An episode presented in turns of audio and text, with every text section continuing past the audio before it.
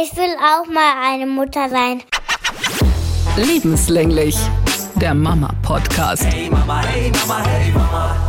Meine Tochter fuchst sich immer mehr rein in meine Rolle. Ich warte nur noch auf den Tag, an dem ich wach werde und praktisch gar nichts mehr besitze, nicht mal mehr meinen Namen und sie alles von mir angenommen hat. Das ist echt irre. Die geht da voll auf in ihrer Mama-Rolle. Dann machst du anscheinend irgendwas richtig, dass es für sie so ähm, positiv und äh, erstrebenswert rüberkommt, Mutter zu sein. das, ist, das ist echt faszinierend. Die will die ganze Zeit meine superschwere Handtasche tragen. Sie will eigentlich, will sie das Auto lenken. Sie will die Autoschlüssel haben. Sie wollte ja nicht nur mein Smartphone. Sie will echt komplett alles. Das ist echt total süß, wenn du da so ein Mini-Mi hast, was dich anguckt und sagt, Mami, kann ich deine Tasche haben? Mami, jetzt bin ich die Mutter, ja? Ich bin jetzt die Mutter, okay? aber in einem Ton. Ich so, okay, das ist echt eine süße Maus. Okay. Yeah, Hallo ihr Lieben, schön, dass ihr wieder mit dabei seid. Mein Name ist Anetta Politi, ich moderiere bei SWR 3 die Morning Show und diese Woche auf meinem To-Do-Zettel unbedingt noch ein Geburtstagsgeschenk für den besten Kumpel meines Großen besorgen. Irgend so ein fieses Tier muss ich nachher nochmal erzählen. Und bei dir so? Ich bin Monja Maria, ich bin Mama-Bloggerin auf Instagram und diese Woche muss ich mich mal ähm, um die Nachmittagsschulbetreuung für meinen Sohn kümmern. Sonst hast du Pech gehabt. Okay, müssen ja. wir gleich drüber reden, denn heute, tadadada, haben wir Gäste bei uns, das freut uns sehr, von den Bromance Daddies. Hallo, ich bin Nick, ganz genau, freue mich sehr, dass ich bei euch dabei sein kann und Bromance Daddies deshalb, weil diesen Podcast mache ich zusammen mit meinem besten Kumpel Leon. Er hat eineiige Zwillinge, Jungs bekommen und wir als Bros sprechen jetzt halt darüber, wie es ist, Daddy zu sein. Was diese Woche noch ansteht bei mir, ist, ähm, morgen muss das Kinderzimmer umgebaut werden, denn der größere von meinen beiden Kids, der Dreijährige, kriegt ein neues Bett. Guck mal, ich wusste gar nicht, dass das bei Männern genauso funktioniert. Normalerweise bei Frauen ist es ja so, wenn die super gut befreundet sind, werden sie zeitgleich schwanger, ne? Richtig, ja. Ja, ja. Also ich, ich sage auch immer dazu, wir haben es nicht gleichzeitig gezeugt. Also das war jetzt nicht irgendwie so eine, wir, wir haben, treffen uns alle zusammen mit unseren Frauen, sondern ja, keine Ahnung. Es war ein sehr glücklicher Zufall und ähm, ich, äh, es ist einfach das Allerbeste, wenn der beste Kumpel quasi das Gleiche erlebt wie du. Wir, die Frauen waren gleichzeitig schwanger, wir hatten ähnliche Phasen und jetzt eben auch sind die Kinder gleich alt. Seine haben gerade Zähne bekommen, meine Tochter heute Nacht angefangen zu zahnen und es ist sehr cool, wenn man sich da so austauschen kann. Wie geil ist das denn? Das war, immer der, das war immer mein Traum früher in der Schule, dass ich mit meiner besten Freundin gleichzeitig Kinder bekomme. Wann hat deine Freundin die Kinder keine gekriegt? Keine Ahnung. Das ist nicht mehr meine Freundin. ich habe keine Ahnung. Okay, verstehe. Ja. Schnell rüber zu dem anderen Thema, über das wir alle reden können. Zahnen. Kannst du dich noch erinnern, Monja? Bei, ach so, bei mir oder bei den Kindern? bei dir natürlich. Ach, was interessiert uns die Kinder? Lass uns über deine reden. Ähm, ich kann mich nicht mehr so gut erinnern. Ich weiß nur, dass ganz lange das Thema immer, wenn irgendein Furz quer hing, der zahnt. So, das war immer, daran liegt es. Das ist aber, glaube ich, auch ganz gut. Das trägt einen so durch die erste Zeit, wenn die Kinder so sehr schlecht schlafen. Und dann hast du halt immer so einen Grund. Das muss an den Zähnen liegen. Deswegen, ja, fand ich das eigentlich ganz gut, dass es sowas gibt. Beim Großen kannst du dich da noch erinnern, wie es war? Ist gut durchgekommen? Also es war ein ähnlicher Zeitpunkt. Er hatte auch bis neun Monate gar keinen Zahn und dann ging es los. Und ich ähm, weiß, dass er an seinem ersten Geburtstag leider, wo die Freunde da waren und die Eltern logischerweise äh, so Schmerzen hatte, dass wir irgendwann den Geburtstag abgebrochen haben, weil wir gesagt haben, okay, What? das geht hier nicht weiter. Er hat nur, nur geschrien. Das war wirklich unangenehm, tat uns auch leid. Und vor allem tut es uns ein bisschen leid, weil es sein einziger richtiger Geburtstag war, denn die anderen Geburtstage sind alle Coroni, wie ihr sagt, zum Opfer gefallen. Echt krass, ihr habt den Geburtstag abgebrochen? Ja. Wow. Ja, es war, es war, war nur, noch, nur noch Schreierei. Ja. Oh, okay. Habt ihr diese, äh, es gibt ja diese Bernsteinketten ne, fürs Zahn. Hat die jemand von euch benutzt? Habt ja, ihr davon? So ein Bullshit. Das, so Hokuspokus-Kram, so wie diese Zuckerkugeln, die manche dann da immer reinschütten in die Kinder. Und ja, ja, das hilft. Das hilft alles gar nichts. Hast du, also du hast sie benutzt? Was ich? Nee. Nee, ich habe immer die anderen beobachtet, die dann irgendwas erzählt haben da vom Feng Shui, ja, die Bernsteinkette, irgendwelche Schwingungen. Und dann habe ich, ich habe das Dentinox benutzt, ne, also halt richtig, dass es betäubt wird oder ein Zäpfchen und ansonsten halt einfach gehofft, dass es bald fertig ist. Aber ich war nie, ich habe, also ich weiß, die Hebamme hat zum Beispiel auch mal ähm, Kügelchen gegeben gegen Bauchschmerzen und so. Aber ich kam mir ja so verarscht vor. Und dann habe ich einfach mal mich selber ein bisschen nochmal ähm, mit Homöopathie und so beschäftigt und habe dann beschlossen, nee, nee, wäre schön, wenn es so einfach wäre, aber leider nein. Also ich, äh, ein Gruß nochmal an meine Hebamme, die wirklich, wirklich spitze war. Ich habe mich auch zugedeckt mit allem. Die hat äh, eine tolle Empfehlung ausgesprochen. Ich bin, glaube ich, Großabnehmer gewesen von etlichen Globuli, die haltbar sind zwei, drei Jahre oder sowas. Oder ich, die letzten habe ich, glaube ich, jetzt irgendwann weggeschmissen. Und dieses Dentinox, diese Kühlcreme-Geschichten, die du ja überall kriegst, auch da habe ich mich eingedeckt. Ich frage mich jetzt eigentlich die ganze Zeit, warum ich das Zeug immer, immer direkt für eine Großfamilie kaufe, anstatt mal eins zu probieren. Auf jeden Fall jeder so, ey, das ist voll super, kauf das, schmier das drauf, das bringt was. Ich habe das nicht mal in den Mund meines Kindes gebracht, äh, direkt ausgespuckt, fand es nicht so der Alt, dann habe ich es probiert. Nee, nee. Also mein Kind gehörte Weil nicht meine fanden das voll lecker. Nee, nee, nee. Ich kann dir da noch Packungen, angebrochene Packungen, weil ich es immer wieder probiert habe, fanden beide nicht cool. Ich habe es nicht reingebracht, auch wenn sie gerade am Schreien waren und dann probierst du Japanisch. Du wirst ja immer panischer. Also die, die, die schreien und du denkst, ich muss dem Kind doch irgendwie helfen. Und dann habe ich es mit dieser Ja. Salbe und dann ist erst so der Schockmoment vom Kind, so was willst du mit deinem Finger in meinem Mund? Ich habe da Schmerzen. Und dann gucken die mich so kurz an und dann und ich, okay, auch keine Chance. Ich habe die dann so ein bisschen rumkauen lassen auf so ähm, eisgekühltem Zeug, was du in der Tiefkühle hast und dann das Schnuffeltuch drüber und dann konnten die da so ein bisschen sich kühlen. Das hat so ein bisschen Abhilfe geschaffen. Wie ist das bei euch? Ihr seid ja schon ein bisschen weiter. Für mich ist so Blick in die, in die Glaskugel. Es gibt immer noch so Begriffe und Sachen, wo die mich ein bisschen zusammenzucken lassen. Vielleicht liegt es auch daran, dass ich Daddy, Daddy bin, aber so Schnuffel, Schnuffeltuch ist, äh, ist irgendwie sowas, wo ich denke, Mensch, das ist echt eine andere Welt. Und ich kann es verstehen, dass die Freunde von mir, die jetzt keine Kinder haben, sich da ein bisschen schütteln und sagen, was will ich denn mit einem Schnuffeltuch? Wie klingt das denn? Ja, ich glaube, ich glaube, es heißt in jeder Familie anders. Jeder hat ja sein eigenes Wort dafür. Wie gesagt, bei uns ist es Banaki, das weiß mittlerweile der halbe Kindergarten. Ja. Aber ich glaube, jeder nennt es dann anders. So für Schnuller, für Schnuller gibt es auch so viele komische Wörter, wo Genau. mir manchmal so übel wird. Ich glaube, ich weiß, was du meinst, wenn manche dann so der Nunu, irgendwie, Ja. da krieg ich so einen Brechreiz. Ich weiß nicht, woher das kommt. Oh, meine Freundin hat Ja, so ein ganz schlimmes Wort. Das habe ich aber nie gesagt. Die sagt, die sagt immer zum Fläschchen das Lelly. ich glaube, heute sage Mm. ich ihr das mal, dass ich das richtig abstoßend finde. Aber es ist ja auch nicht für dich das Lelly. Du musst es gar nicht sexy und attraktiv Aber die finden. redet mit mir und erzählt und dann erzählt sie mir, ähm, ja, ich mache jetzt der Fiona schnell noch ihr Lelly. Und Oh. dann denke ich mir so, uh, Ah, ach so, sie redet mit dir. Das ist natürlich Ja, ja. echt blöd. Ich glaube, ich rufe die heute echt an und sag ihr das, jetzt, weil ich es jetzt mal so ausgesprochen habe. Bevor sie es aus dem Podcast erfährt, wäre es echt besser, wenn du sie erzählst. Yeah, yeah. Wie sagt ihr dazu oder habt ihr sowas überhaupt? Man- Viele haben das auch gar nicht mehr, so ein Kuscheltuch. Doch, jetzt überlege ich gerade, Spucktuch sagen wir einfach dazu. Stimmt, das, Spucktuch, Äh, ist jetzt richtig. nicht wirklich sympathischer. Also eigentlich finde ich dann Schnuffeltuch noch ein bisschen süßer dafür. Außer natürlich, wenn sie es gerade voll spucken, dann ist es definitiv ein Spucktuch. Ähm, ich überlege gerade, mir fallen die anderen Wörter nicht ein. Man verdrängt ja auch so viel, wo, wo man manchmal versucht dann vor Spucki. Kinderlosen dann doch irgendwie einen, anderen Begriff zu finden.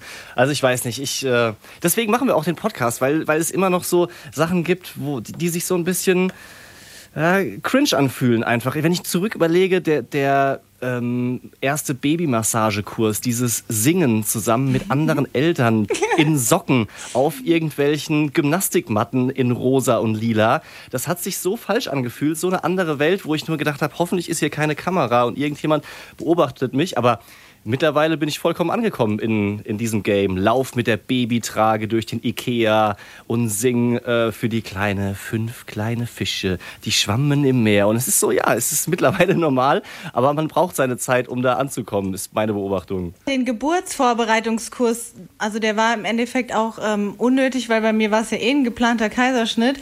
Aber ich weiß noch mit meinem Ex, das war Katastrophe, weil er war auch noch total bekifft. Und saß dann da und da waren da die anderen Eltern und ich mit meinem Ex da drin. Oh, es war ganz, es war eine ganz schlimme Erfahrung. Ich habe auch keinen zweiten mehr gemacht. Ernsthaft? Du hast keinen zweiten gemacht? Nee, das war so unnötig. Ich, so, ich weiß nicht, wie das bei dir war, aber wir haben dann auch so Pressübungen gemacht und so. Und ich hatte ja nie vorzupressen, weißt du? Und ich habe einfach gedacht, was mache ich denn hier? Und dann saß der noch dabei, den hätte ich auch gleich zu Hause lassen sollen, damals schon. Aber man wollte ja das so haben wie die anderen. Man wollte ja dazugehören und das muss ja so sein. Und ach ja, Also ach, ich- schön was. Ja, also der Geburtsvorbereitungskurs, ich habe den zweimal gemacht, obwohl es natürlich ge- eigentlich, ja, was war es? Wir hatten halt eine super coole Hebamme. Die hat halt kein Blatt vor den Mund genommen und hat nichts schön geredet. Und es war auch keine, so viele sind ja so ein bisschen esoterisch angehaucht. So, ja, und dann und so und bla. Und die war halt einfach total tough. Und das hat Spaß gemacht, da hinzugehen. Die hat auch keine Pressübungen mit uns gemacht. Hat uns halt einfach erklärt, okay, den Weg wird euer Kind nehmen im besten Fall. So und so sieht's aus. Wenn es nicht so ist, die hat uns halt versucht, diesen Druck zu nehmen. Die hat einfach gesagt, ihr müsst euch nichts beweisen, ja. Wenn's, bevor das Kind in Stress kommt, dann wird's halt ein Kaiserschnitt. Aber so diese Angst, weil viele so, ja, ich möchte natürlich gebären, was ja auch total schön ist und richtig ist, wenn's klappt. Aber wenn es halt nicht klappt, aus welchen Gründen auch immer, hat sie uns klar gemacht, da müsst ihr kein schlechtes Gewissen haben oder kein schlechtes Gefühl haben. Das Wichtigste ist ja, dass die Kinder gescheit auf die Welt kommen und dass da alles klappt und dass die nicht in Stress sind, dass die Kids nicht in Stress geraten während diesem ganzen Geburtsvorgang. Und die war so cool, so cool, dass ich gesagt habe, cool, den zweiten Kurs möchte ich einfach machen, nur um bei der zu sein, weil ich die einfach so cool fand. Und wie war dein Geburtsvorbereitungskurs? Wie hast du dich so gefühlt? Also in erster Linie war ich froh, dass es ein Crashkurs war, dass es an einem Wochenende abgeschlossen war und sich nicht über so ganz viele Wochen gezogen hat. Und ja, wie ich schon gesagt habe, es war am Anfang so, so unangenehm mit äh, fremden Erwachsenen in Socken in so einem Raum zu stehen und man wusste gar nicht so, wie unterhält man sich jetzt. Die Männer natürlich so in ihrer Unsicherheit auch direkt typisch deutsch Jobgespräche geführt und was machst du so, ja, IT und ähm, du mir dies, das. Ähm, und letztendlich haben wir uns ähm, gut verstanden und manche sind auch bis jetzt Freunde, man trifft sich und es ist eben der Papa von und der Papa von. Äh, das war dann schon gut und es hat auf jeden Fall diese Angst genommen, diese Hürde, dieses Ungewisse. Also ähm, mir ging es halt extrem so, dass ich ganz wenig Vorbilder hatte oder Freunde, die schon Kinder hatten oder überhaupt irgendwie eine Vorstellung. Also ich habe mich einfach gar nicht damit beschäftigt. Die, die, die einzigen Infos, die ich hatte, waren sozusagen aus erster Hand von meiner Frau. Alles, was die wusste, gelesen hat oder erfahren hat, hat sie mir erzählt. Und viel schlauer war ich eigentlich auch nicht, weil ich es auch so verdrängt habe. Ich dachte so, ja, Vater sein ist cool, aber ähm, kommt ja noch, ist ja noch ein bisschen Zeit. Und da hilft dieser Geburtsvorbereitungskurs natürlich massiv. Aber es gab auch diese unangenehmen Momente, wenn man dann äh, ja, mit dem Igelball die Frau, die im Vierfüßlerstand auf der Matte sitzt, äh, das Steißbein massiert. Und ich dachte so, oh, come on, wirklich. Also, Was habt ihr denn für das- das Zeug kann man- gemacht, ey?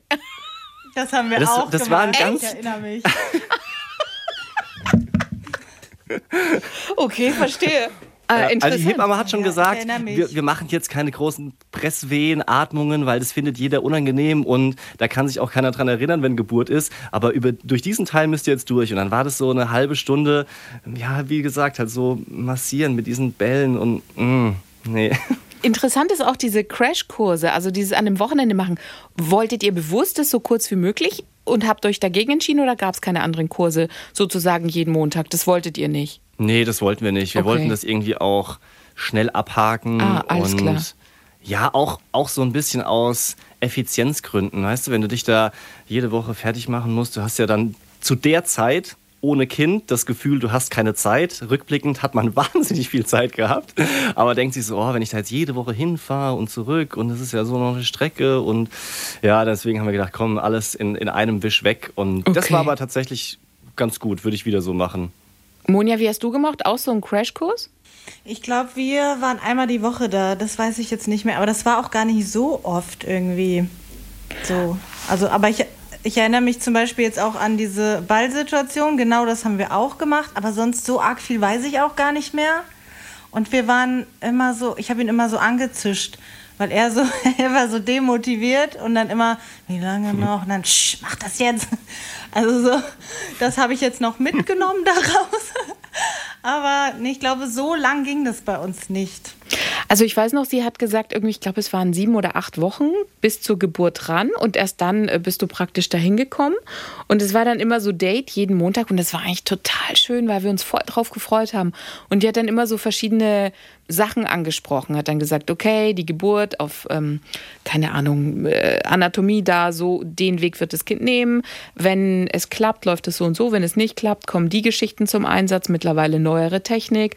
Dann hat sie davor und danach immer noch angeboten, den Mädels, die Probleme hatten mit Wasser, was ja bei vielen dann doch kommt zum Ende der Schwangerschaft hin, dass sie nochmal so Akupunkturnadeln raushaut oder hat sich dann nochmal die Mädels gut angeguckt, so hey, wie ist die Haltung, wie wächst der Bauch, Bauch, ähm, gibt es Verspannungen irgendwo, dann hat sie noch mal so Tipps gegeben, wie der Partner gut massieren kann, hat Fußreflexzonenmassagen noch mal Hinweise gegeben, auch welche Rolle der Partner während der Geburt einnimmt. Auch ganz wichtig hat sie gesagt, also wenn es dann klappt, ist so ein Klunker das Minimum, was ihr eure Mädel dann geben sollt. Auch das noch mal angesprochen. Beim das letzten. hat sie richtig gefordert?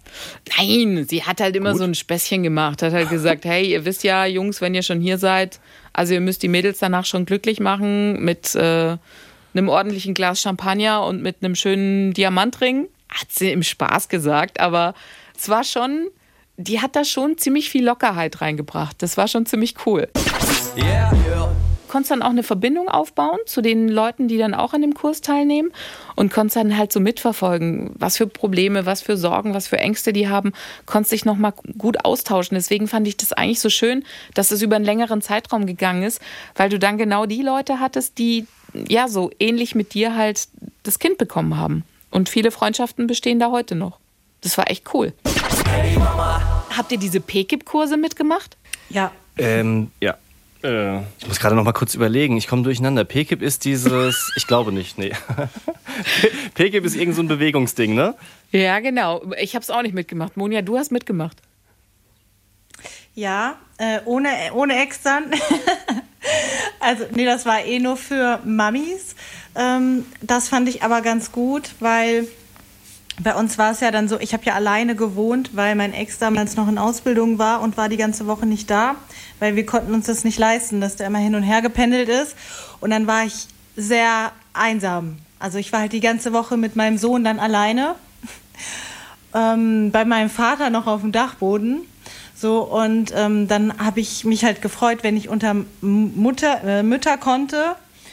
Und ähm, habe dann diesen Kurs eigentlich sehr genossen. Also ich habe dann immer meinen Sohn eingepackt, bin da in die nächste Stadt gefahren und ja, das war so das Highlight der Woche, wo ich einen Termin hatte. Ansonsten gab es nur Kinderarzttermine und ähm, sehr, sehr viele Spaziergänge im Wald vor unserem Haus. Das war so das erste halbe Jahr mit meinem Sohn. Ja, die erste Zeit, die ist ja. gar nicht so einfach, finde ich, weil du musst dich ja erstmal so reinfuchsen in die Rolle als Eltern.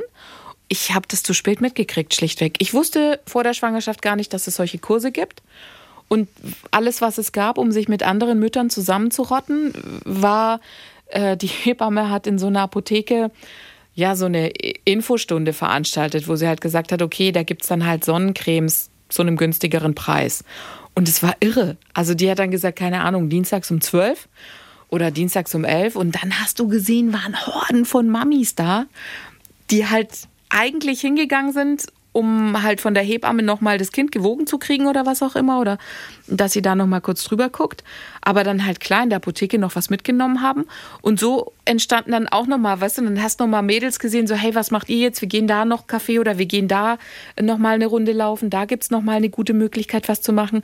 Und so hat man sich langsam kennengelernt, also dieses Dating für Mütter fand so statt. Und PKIP-Kurse habe ich einfach zu spät mitgekriegt. Und dann waren alle schon voll und ausgebucht und, und dann war ich raus. Ja. Wir haben bei uns immer so eine kleine Faktenrubrik. Da gibt es einen Fakt, der mir voll hängen geblieben ist. Es gibt keinen Baby- oder frühkindlichen, also ganz frühen Kurs, der zwingend notwendig ist oder mit dem man eben eine große Entwicklung fördern kann. Ja, die Babys machen das schon alleine mit sich aus und das nimmt so ein bisschen den, den Druck raus, irgendwas machen zu müssen. Du musst jetzt nicht zum Kinder-Yoga zu gehen oder zum äh, musikalische Früherziehung oder Schwimmkurs, was weiß ich, was weiß ich was.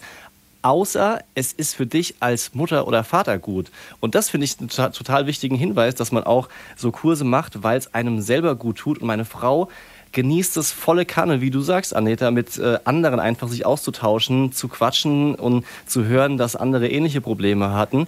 Sie war jetzt bei so einem Babymassagekurs mitten in der Pandemie und letztendlich wurde da kaum massiert, weil alle so ein krasses Redebedürfnis hatten und, und, und sich einfach austauschen wollten, wie es ihnen gerade geht. Babymassagekurs. Das ist ja eigentlich die Zeit, wo die Kids, also bei meinem Großen war es so, so super äh, Bauchkoliken, Probleme hatten. So, und die lernen da ja auch ihr ganzes Verdauungssystem kennen, die Babys. Also wir kamen da an und da konntest du von Glück reden, wenn nicht gerade irgendwie rechts oder links von dir irgendwas vollgekackert oder vollgespuckt worden ist oder versucht worden ist, irgendein Zäpfchen reinzuschieben, damit es dann doch klappt. Oder ein Schreianfall. Oder dann hat sie gesagt, ja, hier, bringt halt das Öl mit und dann versuchst du ja das Kind erstmal auszuziehen, Windel voll, Magen-Darm beim Ein. Also es war echt ein reines, äh, es war sehr lustig. Aber massiert worden eher weniger. Aber sehr spaßig, sehr spaßig. Okay. Yeah, yeah, yeah, yeah. Monja, wir müssen, wir müssen bitte über die Schule sprechen. Ich weiß, Nick, die ist jetzt für euch noch ganz weit entfernt. Aber um was musst du dich genau kümmern? Um die Sommerbetreuung? Ähm, ja, einmal das. Also ich habe jetzt nochmal nachgeguckt, beziehungsweise ich habe meine Nachbarin gefragt, weil die hat das auf dem Schirm und ich nicht. Bei uns ist ähm, Ende Juli Schicht im Schacht im Kindergarten und dann geht im September erst die Schule los. Das heißt, wir haben da eine Riesenlücke an Betreuung.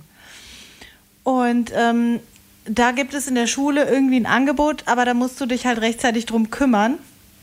Und dann ist es so, ähm, dass man sich halt auch für nachmittags anmelden muss ähm, und da irgendwie ja auch dann die Zeiten abstimmen muss auf das kleinere Kind. So, also meine Tochter zieht dann jetzt in eine andere Kita um und ähm, wechselt dann da in ein anderes Modell, so dass ich dann jetzt schon gucken muss, wann hole ich welches Kind ab. So, weißt du, dann also das ist halt echt organisatorisch jetzt ein bisschen nochmal eine Leistung die ich da irgendwie erbringen muss. Ja, aber dann krass. Stehe ich da und hab, hab wieder irgendwas verschusselt. Du Ja. kennst mich doch. Ich- also- und dann, dann stehe ich da und äh, Kita macht zu um zwei und äh, die Schule um weiß ich nicht wann. Ja, dein Sohn wartet wahrscheinlich schon seit zwei Stunden darauf, dass du ihn holst. Ja, so ja, wie bei Two and a Half Men, der steht dann im Regen. Die legendäre Szene. So wird's sein, ich sag's dir. Wo ist sie denn? Wo ist sie denn? Ich verstehe nicht. Deine, deine Kleine wechselt jetzt, weil du wechseln willst oder weil der Wechsel stattfinden muss Nee. mit dem Großen? Nee, wir sind ja damals schon in den Notkindergarten nur gekommen, in einem Gemeindehaus, weil ja nichts mehr übrig war. So, dann hat die Stadt irgendwann das mal gemerkt und hat jetzt angefangen, eine neue Kita zu bauen. Und die wird jetzt so fertig, dass mein Sohn quasi noch ähm, von Mai bis Juni dort sein wird und die Tochter dann das letzte Jahr dort. Also richtig durcheinander. Und dann, wenn die umziehen, wird auch noch mal zwei Wochen zugemacht wegen Umzug. das ist dann auch keine Betreuung. Also das ist ähm, ein betreuungsarmes Jahr. Okay, und das heißt, du musst dich dann da jetzt melden und sagen, wir hätten das gerne. Ja, ich muss mal nachfragen, ob die sich da anmelden müssen für die ähm, Betreuung oder ob die automatisch dann Platz haben, wie auch immer. Bei meiner Nichte ist es so, ähm, die geht gar nicht in Nachmittagsbetreuung, aber deshalb, weil die kann die Lehrerin nicht leiden. Drücken wir mal die Daumen, dass das bei uns nicht so kommen wird. Weil da kannst du ja dann nichts mehr machen, ey. Da stehst du dann da auch als Mutter. Du weißt, so, das Kind äh, steht weinend vor dir, sagt, ich hasse diese Lehrerin. So, dann bist du ja am Arsch, ey. Äh, Nick, wie ist es bei, bei euch mit Kinderbetreuung? Also für einen Großen, wie habt ihr das da geregelt? Also der geht in die Kita bis ungefähr 15 Uhr. Also von 9 bis 15 Uhr. Und ja, das ist einfach ein Traum, dass es das gibt. Man muss dazu sagen, dass der erste richtige Winter für ihn jetzt war ungefähr 40 Prozent Kita nur. Also ich glaube, er war zehnmal krank in den letzten fünf Monaten. Deswegen ist es immer zerschossen und irgendjemand muss dann wieder zu Hause bleiben. Das ist äh, sehr wild, aber ja, sie, er geht in die Kita bis 15 Uhr. Da sind wir auch sehr happy drüber. Und die Kleine dann eben auch irgendwann mit anderthalb, schätze ich mal. Und ansonsten sind wir beide da. Also so, wir leben in der Großstadt, bisschen abseits von den Großeltern. Da ist keiner sonst da und dementsprechend kümmern wir uns halt die restliche Zeit um die Betreuung und that's it. Ja. Und wie schwer war es, einen Kita-Platz zu bekommen, weil du gesagt hast, ihr lebt in der Großstadt? Es war mega schwierig. Also wir wohnen hier in Frankfurt in so einem Viertel, was relativ neu gebaut wurde und die haben das unterschätzt, wie familienfreundlich es ist. Also da sind so viele Leute mit Kids hergezogen, ähm, sehr viel mehr als äh, sonst in den anderen Stadtteilen. Es gibt hier schon 16 Kindergärten in diesem Viertel alleine und das reicht immer noch nicht aus, so dass man halt sich auf jeden Fall mit Geburt schon registrieren muss bei diesem Netzwerk, so eine Website die es hier gibt. Und dann halt dieses Nachfragen. Es ist ja so unangenehm. Also in jeder Stadt ist es unterschiedlich, aber hier ist es so, dass man dann anrufen muss und nochmal vorbeifahren und äh, vielleicht noch beim Sommerfest teilnehmen. Und Leon, der, der Kumpel, mit dem ich den Podcast zusammen mache, der hat so Neujahrskarten geschrieben für die Kitas, wo er gerne einen Platz hätte und sagt, hey, äh, wir sind die zwei Kleinen und äh, wir würden uns gerne bald sehen. Oh wir sind total lieb und mein Papa kann auch handwerklich einiges machen. Also vielleicht sehen wir uns, Zinker Smiley.